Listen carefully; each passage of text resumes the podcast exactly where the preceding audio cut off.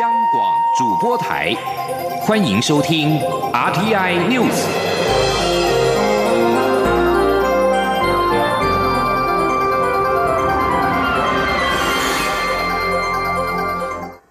各位好，我是主播王玉伟，欢迎收听这节央广主播台提供给您的 RTI News 新闻。首先带您关注。行政院长赖清德今天亲自主持记者会，说明选后检讨结果。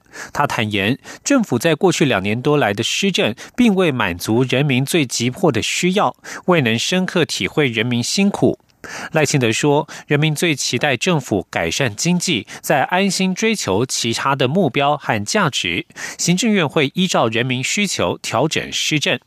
各界也关注赖奎的去留问题。赖幸德表示，现在选择留下稳定政局，是因为民进党不能败不成军，也希望中央政府总预算和公投后续事项能够顺利推动。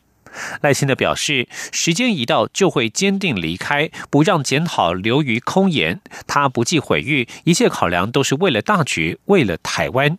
前天记者王威婷的采访报道。行政院长赖清德七号亲自主持记者会，说明行政院选后败选检讨结果。赖清德表示，这次选举结果民意传达清楚的讯息，政府必须与民众一起呼吸，一起脉动，才不会辜负社会的托付。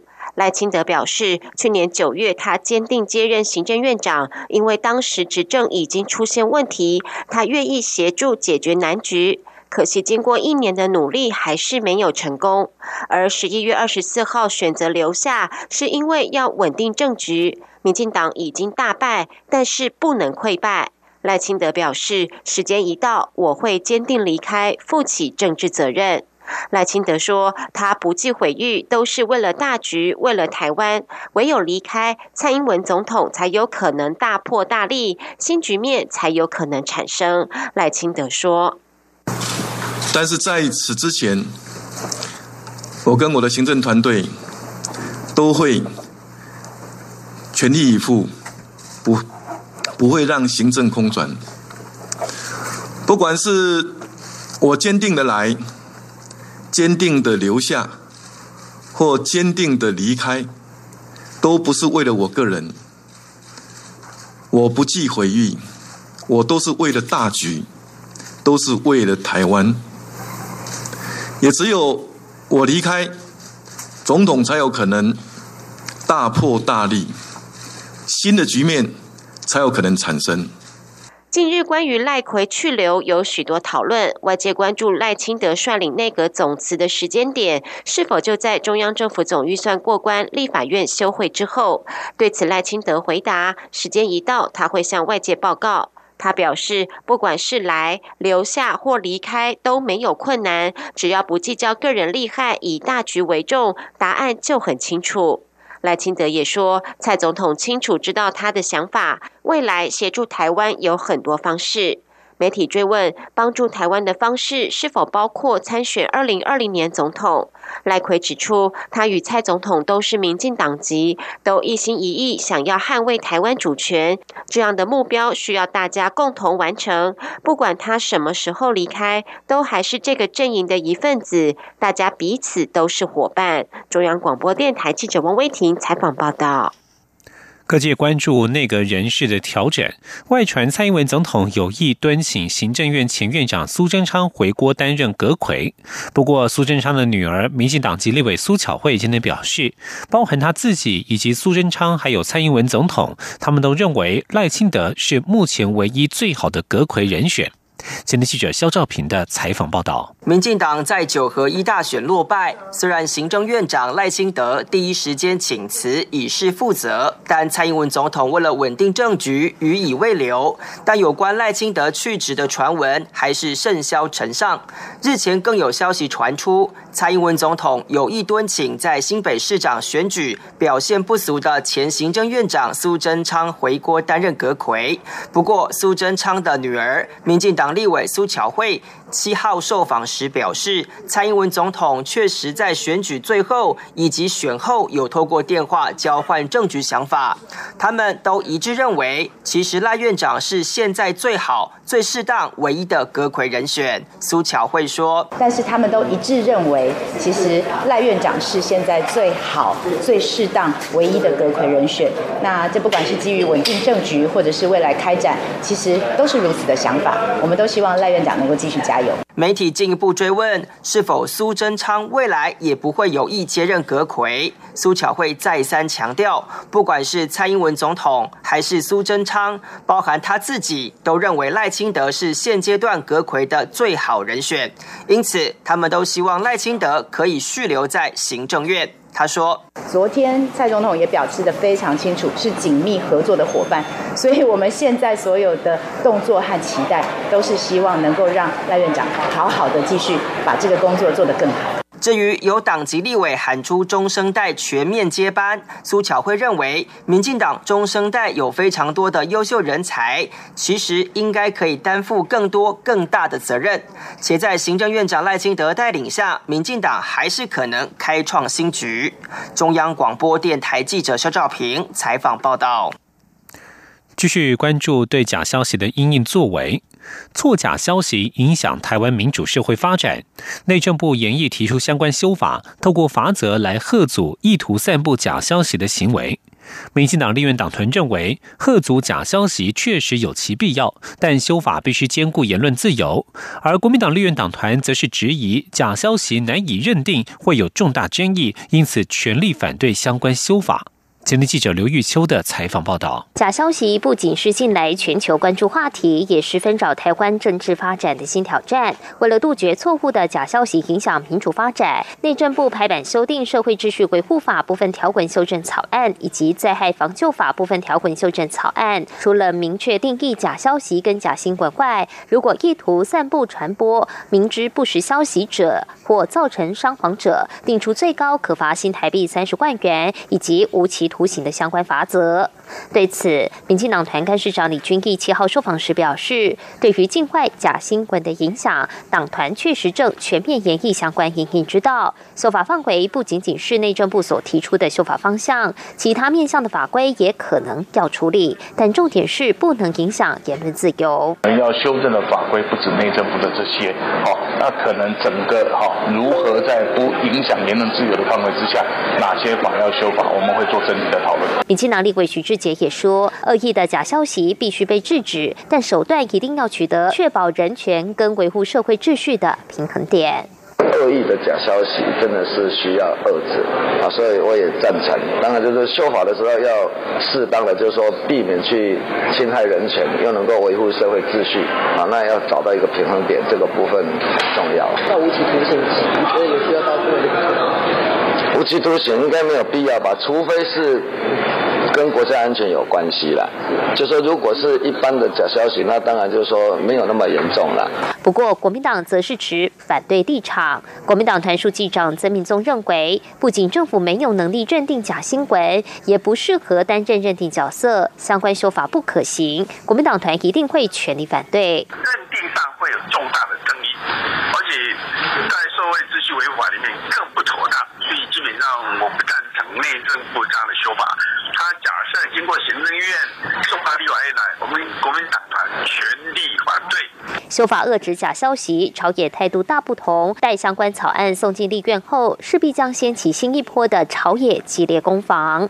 中央广播电台记者刘秋采访报道。继续关注财经焦点。加拿大在在美国要求之下逮捕中国科技厂华为副董事长兼财务长孟晚舟，引发市场忧心。若是华为遭到美国扩大制裁，将冲击台湾供应链。不过，经济部长沈荣金今天指出，台湾供应链本身已经有在分散市场布局，即便华为遭到美方制裁，使得订单移转到其他国家的厂商，对台厂的冲击也不会太大。今天记者谢嘉欣的采访报道。尽管美中贸易战休兵九十天，但凡双方在这段期间的各种举措都被外界解读与贸易战有关。加拿大应美国的引渡要求，于当地时间一号将在温哥华转机的中国科技厂华为副董事长兼财务长孟晚舟逮捕，理由是违反美国对伊朗制裁措施。外界认为，在贸易战不断交锋下，若华为遭到美方扩大制裁，恐对台系的网通供应链造成影响。对于外界担心，经济部长沈荣金七号出席活动受访指出，华为主要做的是核心网络，不过华为在美国市占率并不高，在台湾供应链方面，产业都有做分散布局，一旦华为受到美方制裁，也不会影响到台湾供应链。他说：“所以呢，在华为这边，它在市场上已经受到影响，那厂商呢，它多元布局呢。”这个单子一定就是流到其他的那几个国家，那这国家呢，我们产业界本来呢就已经都有在布局这些系统厂，所以。冲击不大。至于美国，你采取对人工智慧、晶片、量子计算、机器人、声纹等高科技技术做出口管制，中国许多高科技业若无法获得这些技术，恐受冲击。特别是华为，有一半以上的晶片技术来自美国。沈荣金认为，最后还是会连带影响到市场面。不过，台商有多元布局，评估影响还是不大。中央广播电台记者谢嘉欣采访报道。而针对孟晚舟被捕一案，美国国安顾问波顿六号证实，他事先知情。而美国关注华为这类的中国企业已经有一段时间。美中贸易战看似才有了九十天的缓冲期，但就在 G20 川习会同一天，加拿大逮捕了孟晚舟。此事不仅让美中关系蒙上阴影，美国企业高层担忧中国报复，短期之内对于访问中国也可能采取更谨慎的态度。对于美国总统川普事前是否知情，波顿表示他不清楚。他还说，类似的执法行动经常上演，不会每件事都向总统报告。孟晚舟是华为创办人任正非的女儿，外界广泛认为是华为的接班人。而任正非是中共解放军工程师出身，他帮助解放军建立通讯网，直到一九八三年才离开。一九八七年创办了华为，也让外界一直认定华为具有解放军色彩。国际社会近年来对华为的国际布局充满疑虑。美国国防部已经下令美军基地商店停止销售华为和中兴通讯的智慧型手机。美国政府也试图说服盟邦不要使用华为生产的电信设备。加拿大政府逮捕孟晚舟，保释听证会将在七号举行，将决定他是否被引渡到美国受审。继续关注国际情势。美国主管武器管制及国际安全事务的国务次卿汤普森六号表示，要美国改变心意，不退出中程核飞弹条约，俄罗斯就必须拆除可搭载核弹头的九 M 七二九巡弋飞弹和发射系统，或者修剪飞弹射程，以重新符合这项条约的规定。汤普森表示，俄罗斯必须以可认证的态度拆除飞弹系统、拆除发射台或者更改系统，使其射程不会超过范围。美国在四号发出最后通牒，要求俄罗斯在六十天之内拆除违反中程核飞弹条约规定的飞弹，否则美国将退出这项在一九八七年冷战时期所签署的重要条约。至于俄罗斯方面，则是否认由美国所指控的飞弹。对于美国扬言退出中程核飞弹条约，俄罗斯总统普京在五号警告，如果美国真的退出，俄罗斯将开始发展条约当中禁止的飞弹。德国执政的基督教民主党今天将举行全国党代表大会，选出接任梅克尔的新任党魁。三位候选人各领风骚，不过严格来说，只有两个人有机会胜出，竞争非常激烈。今年十月，德国总理梅克尔宣布不再寻求连任基民党党魁，被欧洲政坛投下了震撼弹。德国政坛投从此进入世代交替的关键期。三位候选人当中，声望最高的是现年五十六岁的克朗普·凯伦鲍尔。常年担任萨兰邦总理的他，在梅克尔的推荐之下，今年二月在党代表大会上以接近百分之九十九的高票被选为秘书长。各界公认他是梅克尔钦定的接班人。而另外一位候选人六十三岁的麦兹，两千零二年原本有机会领导国会党团，但是败给了梅克尔。转任律师的他，在政坛上消失近十五年之后，如今又重返政坛，得到党内大佬和商界的力挺。以上新闻由王玉伟编辑播报，稍后请继续收听央广午间新闻。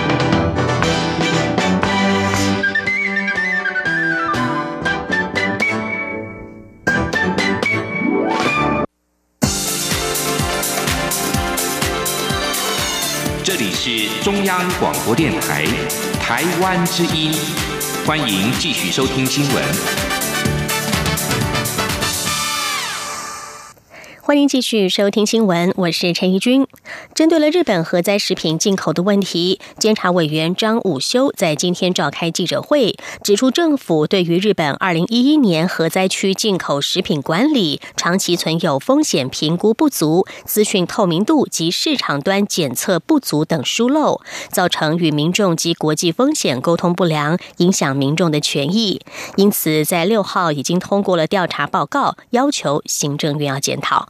记者欧阳梦平的报道。在上个月底举行的公投中，民众同意政府维持禁止开放日本福岛三一核灾相关地区，包括福岛与周遭四县市等地区农产品及食品进口。对于这个结果，日本不排除诉诸 WTO。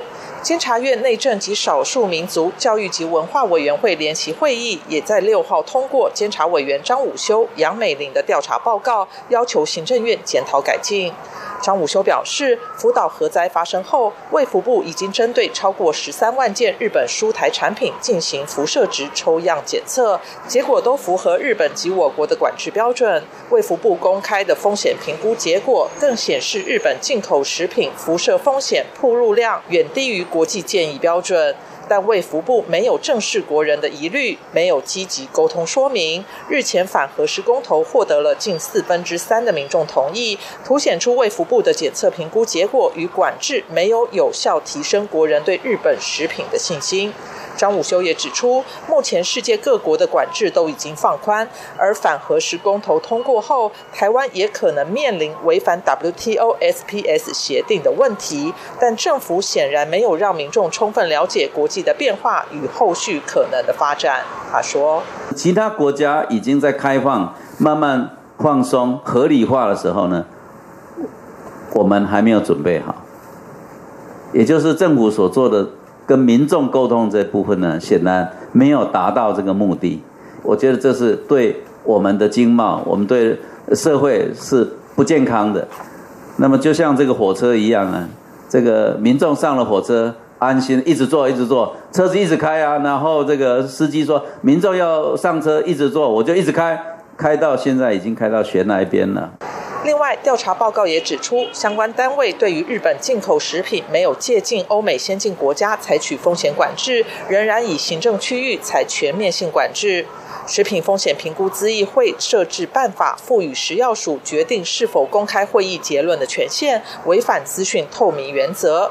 查验资源过于偏重日本食品，致使其他国家风险更高的进口食品检验出现失衡，以及疏漏未经海关利用网购等管道流入等，都要求行政院都同所属的食品安全办公室、卫福部及原能会检讨改进。中央广播电台记者欧阳梦平在台北采访报道。内政部昨天修正《社会秩序维护法》，管制假讯息，却引发争议。有多名学者今天受访时都表示，此举将会产生寒蝉效应，有侵害言论自由的疑虑。学者也认为，透过管制与处罚所能够达到的效果有限，还可能会产生副作用，变成抑制不利政府讯息的工具。记者刘品希的报道。为了管制假讯息，内政部七号修正《社会秩序维护法》，进一步明确定义何谓散布假讯息。只要散布传播明知为不实之事，足以使公众产生畏惧或恐慌，最高可开罚新台币三十万元，引发社会高度讨论。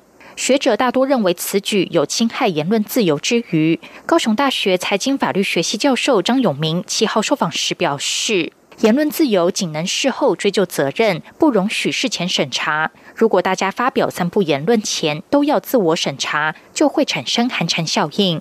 中央研究院法律学研究所副研究员苏燕图受访时指出，现今全球都面临假讯息充斥的问题，大家都期待也希望政府有所作为。但如果是强化管制与处罚，可能效果有限，也会产生副作用。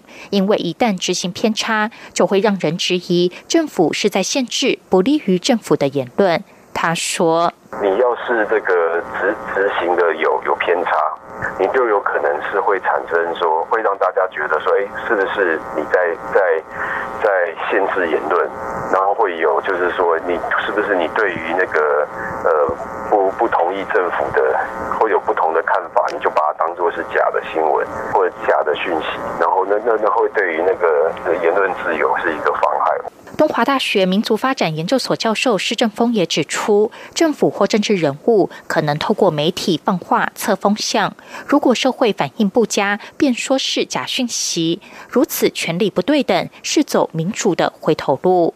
他说。那甚至可能还有一个更更更更呃，我们担心的是说，其实政府或政治人物时常会放出一个四风球，然后借着一些所谓的呃党政高层或是怎么样的，然后呢跟呃他友好的媒体来散布，好，那或者是民嘴，那这个时候他是到时候他的到时候如果有反应很不好的时候呢，他就讲说我们并没有讲的否定啊，我是觉得这样子来讲，就是权力不对称的话，其实这样子我觉得是得回收回头。此外，施政峰指出，相关法律构成要件由谁认定也是关键。如果交由司法单位判定，民众比较能够心服口服；如果由行政部门认定，就等于回到威权殖民时代，赋予警察与行政部门太多权限。苏彦图表示，各国都在寻求解决假讯息的方法。如果由政府管制，很多人都很担心。施正峰认为，假讯息的解决之道并非管制，政府应该立法授权 NCC 管理网络。如果涉及国家安全，则应由总统、行政院长出面整合，政府应该加以处理。央广记者刘聘熙在台北的采访报道。久违的政治模仿秀又要重现舞台了，而且搭上了新任高雄市长韩国瑜所掀起的韩流热潮。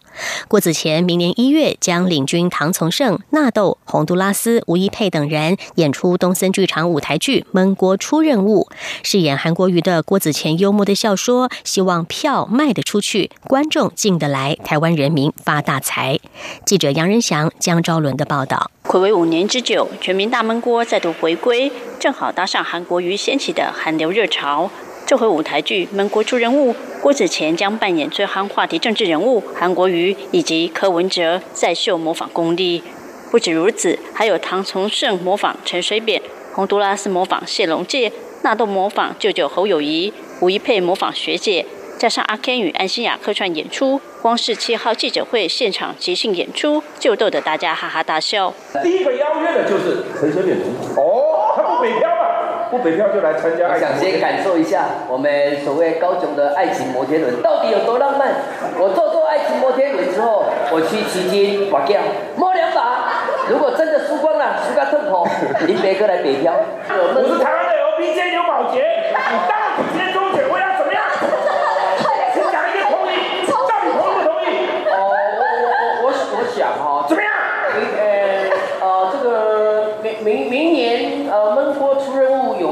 加演，我们呃不排除再办一次公投哈。郭子乾这回不止参与演出，更担任制作人。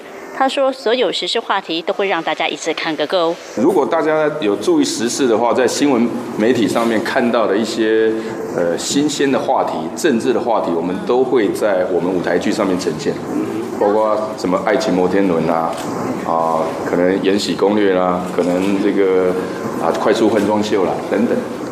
馆长啊，馆长，对对对，馆长啊，一些网红的网网红也会。门国出任务监制王伟忠表示，从连环炮到全民大闷锅这样的政治时事讽刺节目，在华人社会只有台湾有。这次门国出任务就会加入一些时代背景，不只看模仿秀，也重温台湾社会言论自由变迁过程。除了模仿秀之外，我们还加了一些演员的自述。啊！但是我们没有把时代的背景再做一个整理，又再把时代背景出来。其实它是个大戏，它大戏就跟宝岛一村、跟同学会一样，它变成一个大戏。它是台湾的一个演艺史，演绎很多呃政治讽刺，或者是说模仿秀，或者是说言论自由的一个一个演绎史。孟国出人物将于二零一九年一月三号到六号在台北城市舞台首演。未来也计划南漂到中南部县市，甚至全国各地巡回演出，一起解闷救台湾。中国电台记者杨仁祥、张昭伦台北采访报道。美国演艺圈的大事，电视电影金球奖在六号公布了入围名单，为好莱坞年度颁奖季揭开序幕。其中，传记电影《为富不仁》获得了金球奖音乐或喜剧类最佳影片等六项提名，成为最大的赢家。《为富不仁》耶诞节将在全美上映。好莱坞男星克里斯汀·贝尔在片中挑战诠释美国前副总统钱尼。而由西洋人气百变天后女神卡卡和布莱德利库珀主演经典老片新拍的卖座音乐爱情电影《一个巨星的诞生》，共入围五项提名。英国王室版宫斗片《争宠》和触及种族议题的《幸福绿皮书》也获得了五项提名。另外，在《疯狂亚洲富豪》演出的台裔女演员吴天敏获得音乐喜剧类最佳女主角的提名，她也是五十多年来首位入围这个奖项的亚裔女性。父母来自台湾的吴天敏，今年三十六岁。在走红之前，曾经长达十年一边在餐厅当服务生，一边寻求演出的机会。他在得知入围喜讯之后，六号接受媒体访问，谈到了入围感想。他表示，希望《疯狂亚洲富豪》获得提名，有助于提升亚洲故事的能见度。政治消息：法国反调涨燃油税的黄背心运动越演越烈，周末可能会再先示威。当局也如临大敌，暂停开放埃菲尔铁塔及罗浮宫。巴黎香榭丽舍大道上的数十家商店也会暂停营业。为了抗议政府调涨燃料税，法国愤怒的民众十一月十七号穿上了荧光黄背心，发动全国性抗争，被称为“黄背心运动”。黄背心运动越演越烈，从反对不断上涨的燃油税，升级到了对总统马克宏轻商政策以及执政方式的全面抗争，堪称马克宏执政以来的最大危机。这位领导人的支持度也降到了只有百分之二十三。巴黎市中心上周末爆发了1968年五月学运以来的最严重暴乱。法国政府虽然已经对抗议民众的核心诉求之一让步，宣布要还涨原定一月份要调升的燃油税，但是目前并没有迹象显示黄背心运动会趋于缓和。此外，有迹象显示，极右翼及极左翼的抗议人士都计划在巴黎集合示威。内政部官员表示，当局正在准备因应八号的重大暴力事件，将于全国动员大约八万九千名的警察，高于上周末的六万五千人。另外，包括埃菲尔铁塔及罗浮宫等名胜，巴黎歌剧院及巴士底歌剧院也取消了八号的演出活动，主要博物馆也会暂停对外开放。一名熟悉美国总统川普决策的消息人士六号表示，川普已经决定将要任命国务院女发言人诺尔特出任美国驻联合国大使。根据福斯新闻引述多位消息人士报道，川普将在七号上午在推特上宣布，决定由诺尔特接替将卸任的驻联合国大使海利。海利是在川普上任时开始担任联合国大使，今年十月决定辞职，并表示会待到年底。川普的这项决定是由彭博新闻率先报道，而美国国务院官员并没有立即对此发表任何的评论。诺尔特的这项人事任命需要经过参议院的表决。他先前担任过福斯新闻频道记者和主播，并未有过相关政治或政策决定的经验。耶诞节礼物旺季来临了，不过中国一家专门为迪士尼和费雪生产玩偶的工厂，正在就其员工的待遇遭到了玩具产业道德规范的调查。人权人士在六号呼吁消费者在耶诞节购买礼物的时候必须三思。中国劳工观察的调查发现，中国广东河源市华灯玩具工厂的员工非法超时工作，没有带薪休假或者是病假，时薪也不到一英镑，大约一点二七美元。华灯工厂专门为迪士尼和美奈尔旗下的费雪以及其他全球性产业生产玩具，它的员工大多数是女性。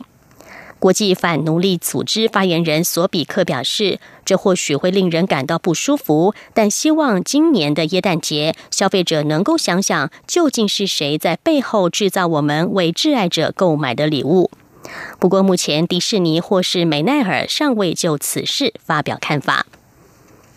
以上 T N News 由陈一军编辑播报，谢谢收听。更多的新闻，欢迎您上央广网站点选收听收看。我们的网址是 triple w 点 r t i 点 o r g 点 t w。